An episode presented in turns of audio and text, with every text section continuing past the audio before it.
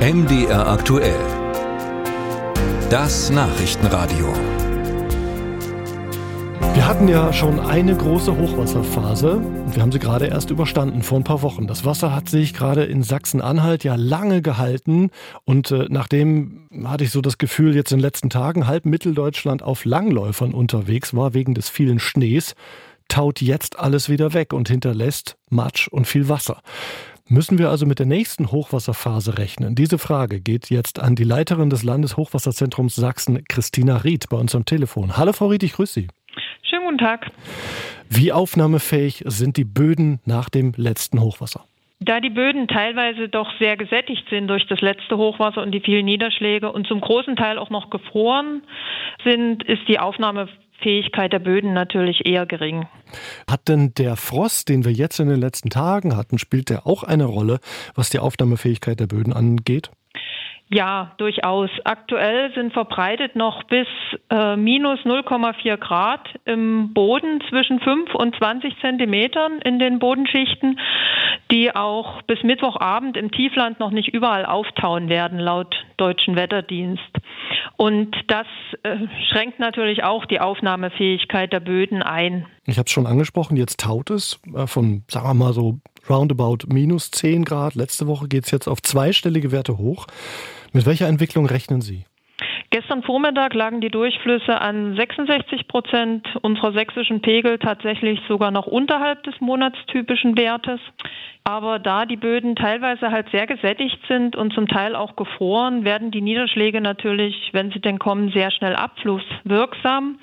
Und so können die Wasserstände in den Flüssen und Bächen vor allem am Mittwoch in Abhängigkeit der auftretenden Niederschläge rasch ansteigen. Mhm. Und haben Sie schon gedanklich die Hände über dem Kopf zusammengeschlagen und haben sich überlegt, oh oh, an den und den Stellen wird es kritisch?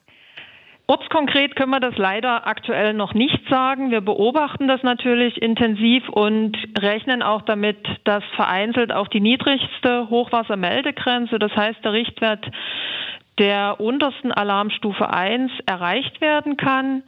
Eine überregionale Hochwassergefahr erwarten wir allerdings aktuell nicht. Mhm. Und Vielleicht noch, auch auf dem sächsischen Elbeabschnitt werden sich ab Mittwoch steigende Wasserstände einstellen. Dort vor allem durch die Elbe auf tschechischem Gebiet ist ein Anstieg zu erwarten. Ja.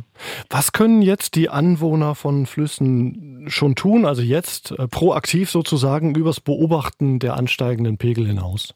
Da fast alle Menschen in Sachsen irgendwie vom Hochwasser betroffen sein können, ist es wichtig, natürlich Vorsorgemaßnahmen zu treffen, um für den plötzlich auftretenden Hochwasserfall gewappnet zu sein. Das heißt, die Anwohner von Flüssen sollten wissen, ob ihr Zuhause in einem überschwemmungsgefährdeten Gebiet liegt und bei welchen Wasserständen sie voraussichtlich betroffen sind. Dafür gibt es Gefahrenkarten bei uns, die auch adresskonkret betroffene Flächen darstellen. Und wir veröffentlichen die aktuellen Wasserstände und Durchflüsse an über 200 Pegeln in Sachsen. Und wenn sich eine konkrete Hochwassergefahr entwickelt, sind auch dort entsprechende Informationen abrufbar. Kurze Einschätzung vielleicht noch von Ihnen zum Schluss. Ist das eigentlich normal, so ein Winter mit mehreren Hochwasserphasen? Ja, wenn wir natürlich immer mal wieder kalte Phasen mit äh, Schneefall haben, der dann auch liegen bleibt, wo sich eine Schneedecke aufbaut und es dann zu Tauwetter kommt äh, mit entsprechenden Niederschlägen, gerade die Kombination dann äh, Tauwetter und noch Regen, dann ist das ein typisches Winterhochwasser, was sich auch phasenweise halt immer mal wieder hochschaukeln kann. Mhm. Das ist nicht ungewöhnlich.